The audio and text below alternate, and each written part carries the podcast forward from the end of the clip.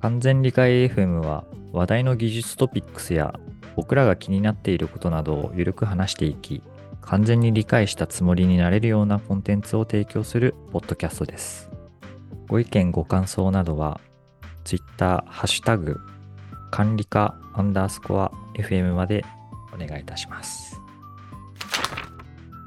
今回のテーマは成人学習と記憶にまつわる話をしようかと思っておりますと。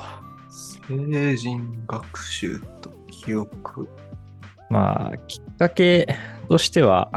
まあ、立場上結構後輩も増えてきて、いろいろ教えることも増えてきたし、まあ個人的にもそれを良くすると同時に自分も学習効率みたいなのを上げたいんで、なんかここら辺を調べていろいろアウトプットをしてたんですけど、なんかこれ面白い話題だなと思ったんで、今日はその内容をかいつまんで話していこうという感じですね。はい。ちなみに、那須さんはこう学生時代の学習方法と、まあ、現在社会人における学習方法ってなんか違いがあるなとかって感じるところあります？ええちょっと思い出してみたんですけど、あんま変わってないかもなっていうのは思ったかもな。学生の時は、勉強した内容を自分の言葉でノートにまとめるみたいなことをしてた記憶がうっすらあって、もう何年前の話か分からんけども、うん。今も同じ感じな気するけどな。学んだことを自分の言葉で書いて、なんかそういう記事にしたりしてとか。うんうんうん。なんか根本は変わってないのかもなっていうのは、ふと思ったりした。うん。うんうんうん。なんやろどういう答えが求められてたんやろ 多分、インプットをどうアウトプットに結びつけるかとか、なんかその考え方が、いわゆる学習っていう中に含まれているだと思うんですけど、なんかちょっと面白い考え方の一つに、アンドラゴジーっていうのとペタゴジーっていう考え方があって、成人学習の方、まあ、成人教育の方が正しいのかな？成人教育の方、アンドラゴジーって呼んでいて、まあ、子供の教育のことをペタゴジーと呼んでいると。なんかちょっとややこしい単語なんですけど、まあ、ギリシャ発信の単語なんでちょっと読みづらいカタカナになっていて、まあ、どういう違いがあるかっていうのは、なんかここぐらいの違いをここでは定義していますと。まあ、一個ずつかいつまんで喋っていこうと思うんですけど、まあ、基本的にその5種類っていうのは何かっていうと、まあ、自分がどういう人間かっていう考えがあるかないかみたいなところ、経験があるかないかっていうところ、あとは、えー何のために学習するかとかいう心構えの面だったり、動機、うん付けの部分とか、うんうん。で、そその上で、じゃあこれは何のために学習するかっていう学習の目的がはっきりしてるかみたいなところの5点を挙げていますと。うん。で、一つ目のその自分がどんな人間であるかっていうのに対して考えがあるかないかって、え、学習に意味あるんですかみたいなところがすごい気になるんですけど、まあ、成人の場合は基本この自分がどういう人間かっていうのがある程度はっきりしている。二十歳ぐらいまで生きてると。なんか自分はだだらしないぞとか、うんなんかこう、こういうところに興味があるんだみたいな意識を基本的に持っているので、学習者側がなんか主導権を握っていないと、あんまりこう意欲的に学習ができないんですよね。はいはいはいはい。なるほどね。なので、例えば今、那須さんはあんまり変わってないとは言ったんですが、おそらく自分が興味があるフロントエンドの学習だからそこが成立している。うん。うん。というところが割と大きくて、まあ、子供の場合は基本的に自分っていう存在があまり確立されてない。要は就活の時に自己分析をするぐらい曖昧な状態なんで、うんまあ、基本的に受け身の状態で学習をするっていうのが成立するんですけど、成人の場合は基本的に一方的になんか小難しい情報を、例えばビジネス上のよくある、よくわからん。カタカナの内容とか、マーケティング用語とかを羅列された情報を板書してけっていう教育だと、なかなかやる気も起きないし、もういいやってなりがちなんですよね。自然とね、取捨択一してるというか、転職でも業務システム作るには会計の知識絶対あるあった方がいいし、簿記の勉強しときって言われたけど、何にも進まなかったのを思い出した。そうですよね。なんで、割と自分が自己管理されている状態というのを念頭に成人教育においては、学習者が主導権を握れるような、あたかも主導権を握っているような認知をさせていく教育っていうのが設計上必要になってくる。なんで、よくプレゼンとかでも、なんかこう、これ使ってる人いますかみたいに手を挙げたりして、ちょっと主導権を握っているような状態とかを演出したりとかは、よくやりがちな方法に一つにあるのは、これはもうなんか子供だから大人だからっていう切り分けが一定ある部分ではあると。うん。ここら辺もね、ちょっと面白いところなんで、意識していくと、教える側としては結構ためになる内容の一つが、その自己概念みたいな内容ですと。次が経験。経験というのは、まあ、単純に人生経験みたいな部分とか、うん。自己体験的に学んだ内容があるかないかという違いですね。まあ、子供の場合は、もちろん生きてる年数が少ないとか、やってるボリュームが少ないっていうので、まあ、経験がないっていう分類になるんで、基本的に意識することはあまりないんですけど、えー成人の場合は、学生の頃とか社会人に入って様々経験をしてきた内容が豊富にあるので、新しく学んだ内容に過去の体験を結びつけてもらうそういうのが効果的であるとされていますと。わかるわかる。グループセッションとかでね、自分が過去に経験したことを共有しながらディスカッションするとかいうのが、まあ、有効である。これちょっと口述する記憶の面でも、この経験っていう結びつけが非常に重要であるっていうのは、まあ、語られるところなんで、一旦ちょっと経験が重要だよというところ、経験を結びついた学習、学んだことと過去を紐づけるってとこが重要だよというところを、まあ、意識すると良いという話ですと。次がレレディネスって急にカタカナ語になるんですけど、レディネスというものが重要だよと。これは何かを学習する際に、それが必要になるっていう条件とか、まあそれに対する心の準備、体の準備とか環境みたいのが整っていて、学習する準備ができてるぞっていう状態を表す単語がレディネスというものですと。で具体的には、成人の場合とかはマネージャーになったんで、マネージメントの基本を学ぶだったりとか、まあ、エンジニアになったらエンジニアの基礎を学ぶみたいな話とかあると思うんですけど、そういう立場とか、じゃあそれを取り組むぞってなっているんで、じゃあそれを学ぶみたいな。いわゆるパラシュート学習とか聞いたことあるかはわかんないですけど、必要になったらひ必要なことを学ぶっていうのをパラシュート学習みたいな言い方をするんですけど、まあ、それに近いですね、社会的な役割とか職業、職位にフォーカスして学習する内容、課題とかを考えていくっていうのが、まあ、これは必要であるというようなところが、レディネスで必要な観点でございますと。うんうん。で、子供の場合は、じゃあ立場って何ぞやって、子供で学生っていう立場はほぼ共通で、まあ部活やってるのは違うとかはあると思うんですけど、まあ基本的に大きくは変わらないので、年齢とかカリキュラムっていうのにフォーカスしますと。いきなりね、数学を学ぶっていうのも難しいんで、まず算数をやって、算数を読み解くのには、国語力も一定必要なんで、国語も並列して学ぶみたいなね。うん。そういう年齢とかカリキュラムっていうのを一定フォーカスした状態で教育を与えていくっていうのが必要ですよと。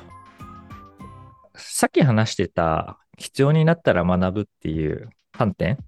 例えば会計の知識が必要だから学べって言われても、意外とエンジニアはその会計の知識がなくても仕様通り実装してれば問題ないとかいう風になってくると、まうんああまり必要ないな。なんか心の準備が整ってない。まあ、環境もそれを必要と本当にしてないんで、学習しないみたいなね、状態が発生し得ると。まさにね。次はちょっと方向性が似てるんですけど方向づけという考え方で、まあ、何のためにこれを学習するかっていう学習の目的に関する観点で例えばそうだなさっきのマネージメントを学ぶっていうのもなんかマネージャーイコールマネージメントって紐付けあるんだけどマネージメントがなぜ必要かっていう目的が明らかになっていないとちょっとなあなあになってしまうんで、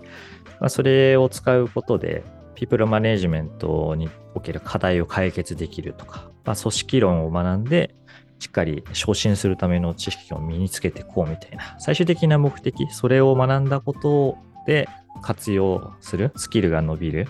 っていうので直近の課題を解決できるみたいな、逆算的な方向づけっていうのがある程度成人には必要ですよと。なんでね、例えば、えー、フロントエンドの知識って大きくくくられても何のためにやるんだろうっていうのが分かんないけどパフォーマンスを向上させるために、えー、SSR とか SSG の違いを学ぶとか言われるとなんかそういうねパフォーマンス向上っていう観点でそそれらを捉えたり学習したりできるんで、まあ、効率が上がったりしますよと。はい。うん、子供の場合はあまりそれが直近活用されるっていう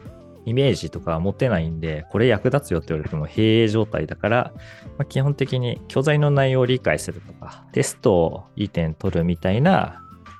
まあ、割とよくある目的っていうんですかね。ある程度、学校教育においてあるような序列みたいなのをはっきりさせるっていうのが目的につながりやすいよと。最後に動機づけと言われる部分は、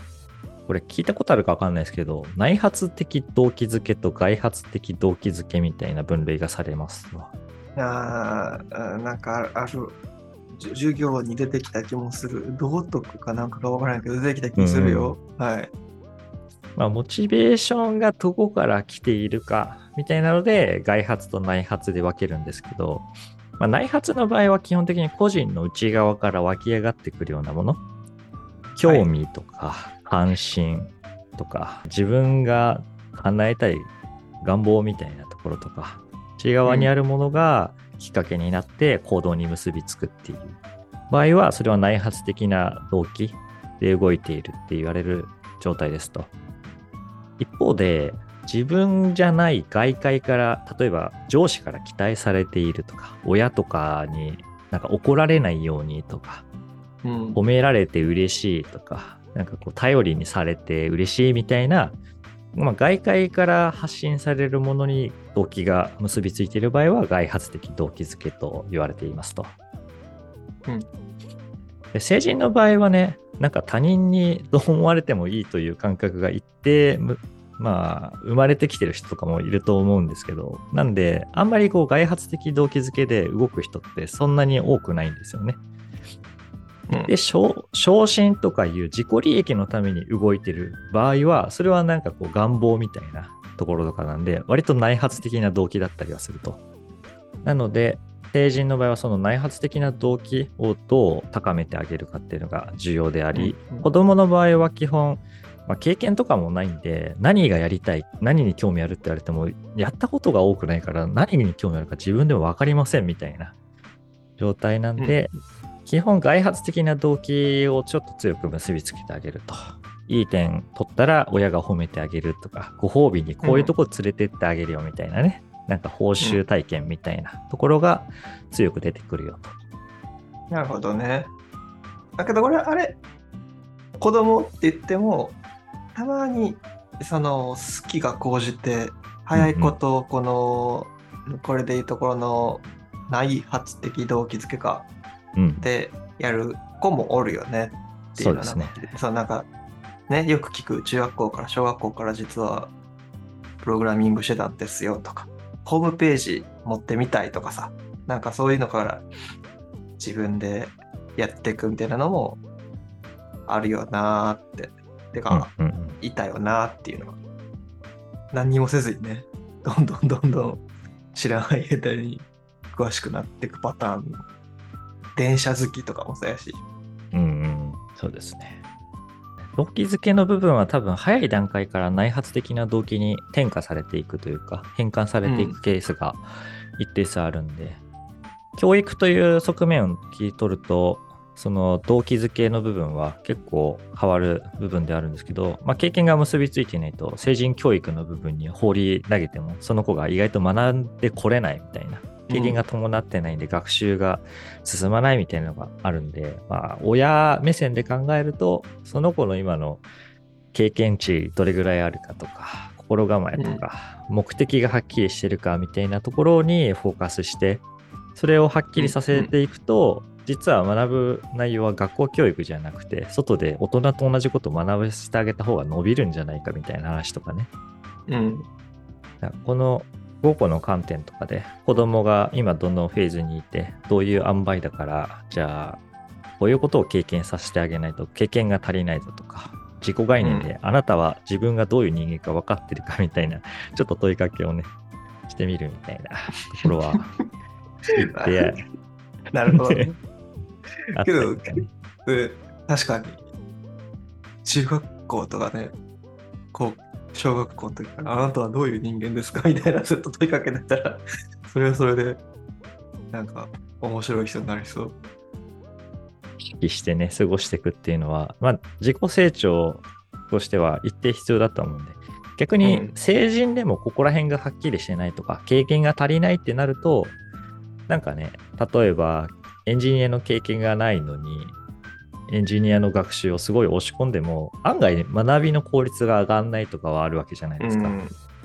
だから、学習をさせる前にまず経験を踏ませる必要があるとか、まあ、心構え、目的みたいなところを明らかにしていくってところを優先しないと、成人学習においてもね、同じ学習方法で伸びる人、伸びない人みたいなのがいるのは、ここら辺の要素がどれか欠けてるとか、どれかがなんかこうすごい秀でてるみたいなところの違いが出てくるのかなっていうのはすごい感じますね。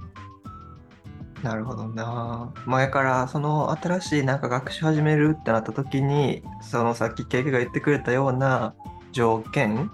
を踏まえて考えないと人によってやっぱ学習のうんと吸収速度っていうの学ぶ速度が全然変わってくる、うん、特に顕著に成人っていうかこのね我々ぐらいの年齢になってくればなるほど。教える立場としてはね本当観点としてここら辺がはっきりしておくと、うん、なんか自分はこのやり方で成長したぞっていうのを押し付けてもそれはかなりバイアスが効いてるっていうのをはっきり認識できるようになれないんで、うん、なんかねその子が経験豊富だったとか学生の時からプログラミングしてました、うん興味もありますっていう人が伸びるのは、ある種、ここら辺の5要素がある程度揃った上で就職してきてるから、まあ、教育としてはかなりライトな状態ですよね。成人教育の分がすんなり入ってくるんで。ただ、未経験とか、なんかポテンシャル採用と呼ばれる子たちは、何かしらが欠けているケースが多いので、まあ、そこを補填してあげるっていうのは非常に大事な観点だなとは思いますね。どうですか？那須さん的には自分はどれかが欠けてるなみたいな実感あります？え新しいことを学ぶ上で。はい。え欠けし。そうね。自分がどんな。いやまあ、レディネス言ってた部分は欠けてる部分はあるんじゃないかな、みたいなのは結構思うかな。なんか新しいこと、特に仕事柄というか、やってる事柄、プログラミング関係のことやろうと思ってもさ、こう、基礎的な部分が今まで積み上げてきたわけではないから、うんうん、そこで、ね、そのコンピューターサイエンスの基礎とかがさ、ない部分、学んでこなかった分、新しいことを学ぼうと思っても、その基礎が土台にあったらもっと早く学べるのにみたいなのは、早く、うん、うんと理解ができるのにとかかな？うんうんうん。は、なんか新しいやつを始める上で思ったりはしたことが長かったかなと思った。なるほどね。確かに特にエンジニアにおいては前提になる技術的な知識とかが大きい分、うん、まあ、そこのベースラインが整ってるか整ってないかで行って効率が変わってくるとか、まあ、それもしかしたら経験に近い部分で補えるのかもしれないし、そうね、今やとだから経験で補ってる感じよね。あ、ここで こういうやつ書いたからこれ遅かったんやみたいなの前にやったことあるからみたいなね。うーん。確かにね。面白いですね。確かに。そう考えると、目的もはっきりしてるけど、やっぱレジニスが伴わないから、対象物を正しく学習できてない感覚がやっぱり発生しちゃうっていうのは分かりやすいですな。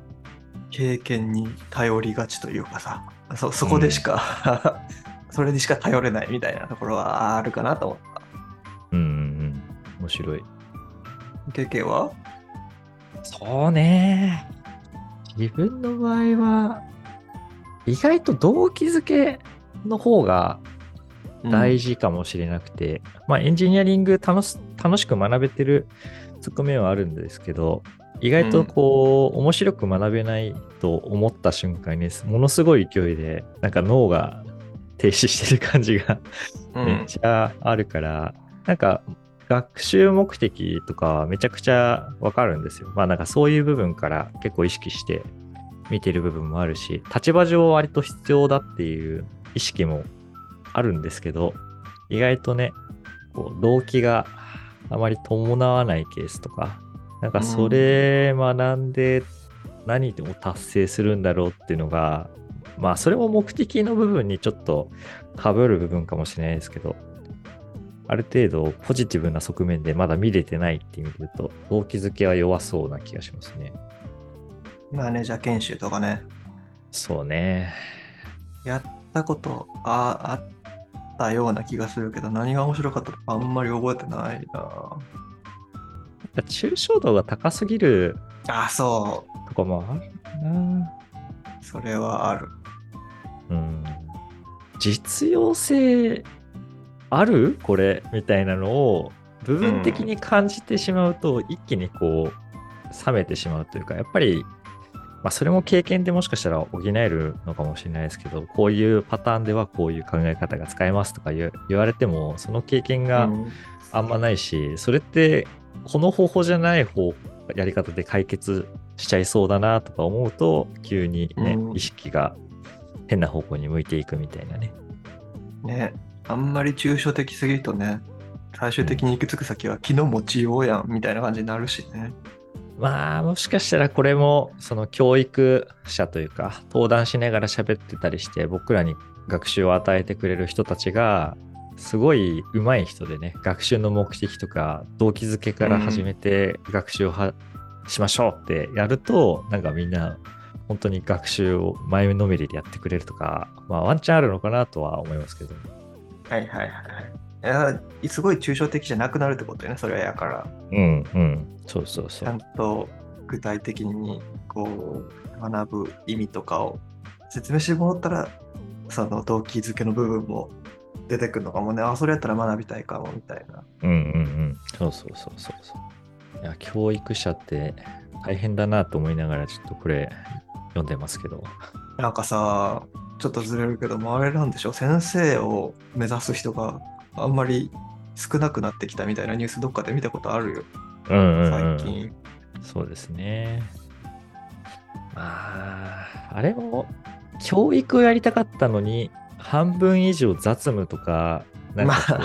う、ご機嫌伺いみたいなのにね。なっちゃ労ってて、ね。うんそうそうそうそう。なんか、部活とかは特にね、あのーあれはもう、なんだっけ、ふ無賃残業みたいなもんだしね、うん。給料払われてないけど、とりあえず福祉的にやんなきゃいけないみたいな。側面は強いから、大変よね、ほんと。大変よ。まあ特に、小学生とかね、ちっちゃい子になればなるほど、自己管理できてないっていうので、なんかそこをケアしてあげるってところが、まあ割と大事な部分、学校としての機能としてひ非常に重要な自立部分を担うとかなんで、まあそこになっちゃうとやっぱ教育っていうみんながこう学んで成長してるのを見たいのに、なんかこう、ギャーギャー騒いでるこう叱るみたいなところの方が比重が高くなるとかね。難しい部分であるけど、ね戻りましょうか。なんか、け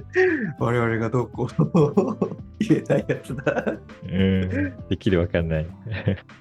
まあね、その点、成人教育はこういう5要素をしっかり押さえておけば、ある程度ね、仕事をして、しっかり学ぼうとする意識が芽生えるきっかけは大いにあるはずなんで、なんかこの辺りは非常に有効活用できるなという内容が、アンドラゴジーとペタゴジーという話でしたと。はい。ただ、ちょっと冒頭にも話したんですけど、これって割と教育者、教える側の理論で、教えられる側とか自己学習をしていく身とすると、これでなんか学習効率がめちゃくちゃ上がるかというと、なんか意外と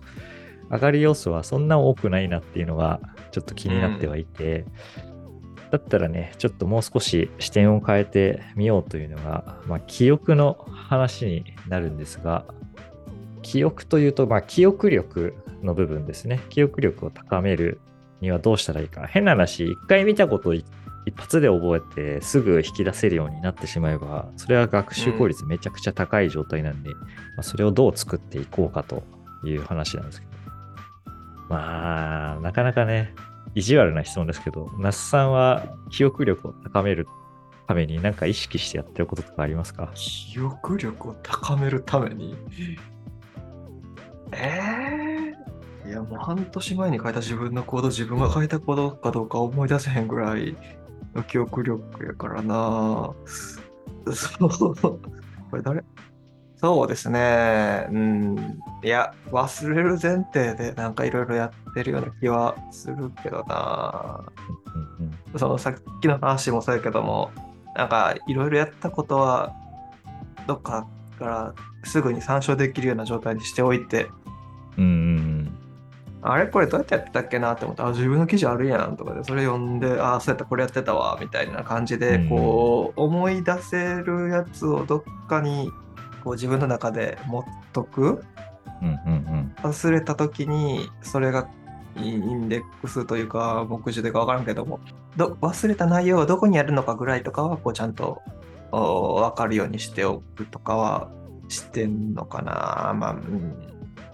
めちゃくちゃ面白い考え方だなと思ってたのは、なんか記憶って脳内に閉じ込めて暗記をするみたいな考え方になりがちですけど、やっぱり我々エンジニアは脳にラベルだけストックしといて、外部記憶として記事とかね、あのコードに吐き出して、それを忘れられる状態を作っとく。うんうんうん。即時アクセスはできないんだけど、仕事上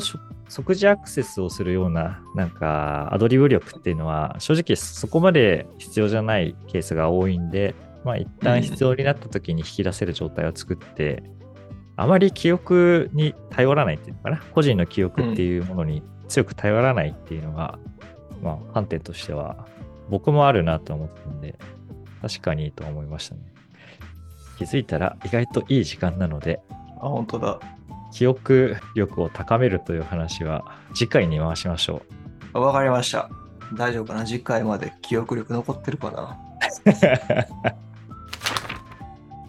今回は成人学習と子どもの学習、まあ、教育者目線の観点で見た、えー理論として、えー自己概念、経験、レディネス、方向づけ、動機づけという観点が非常に重要であるよと。そこをちゃんと区分けして考えていくと、まあ、教育する側として非常に学び手として効率的な状態を作れるよという話をしてきましたと。ただ、自己学習においてなかなか有効活用できないので、記憶力を高めるという話については、また次は回いという形で進めたいと思います。ざっくり、那須さん、今回までの件で感想とかありますか？ああ、そうですね。なんか、やっぱ子供の時と大人な、大人になった感覚があるかどうか置いてきそう、成人になってから。で、やっぱ、言われてみれば確かに、モチベーションとかね、なんかちゃうかったな、みたいなのは思ってよかったですね。なんか最近は特に12、ジュニアの人とか新しく入った人とかの関わりあんまりないんで、あんこういうことも考えてなかったんですけど、なんかあった時にね、ここの5つの要素やっけなの部分からこう、振り返るのは良さそうかなとは思いました。あとはそうね、あの多分次回までにアントラゴジーは忘れてると思う。確実に5位として。ポッドキャストがね、外部記憶になってるんで。そうね。これごく、なんて言うんやっけ、こういうのみたいな。ああ、あれ見ればわかるわ、みたいな。ポッドキャストの意義が出てきた。ということで、次回は記憶力を高めるという話をしていきたいと思いますので、はーい。今回はありがとうございました。はい、ありがとうございました。また次回もよろしくお願いします。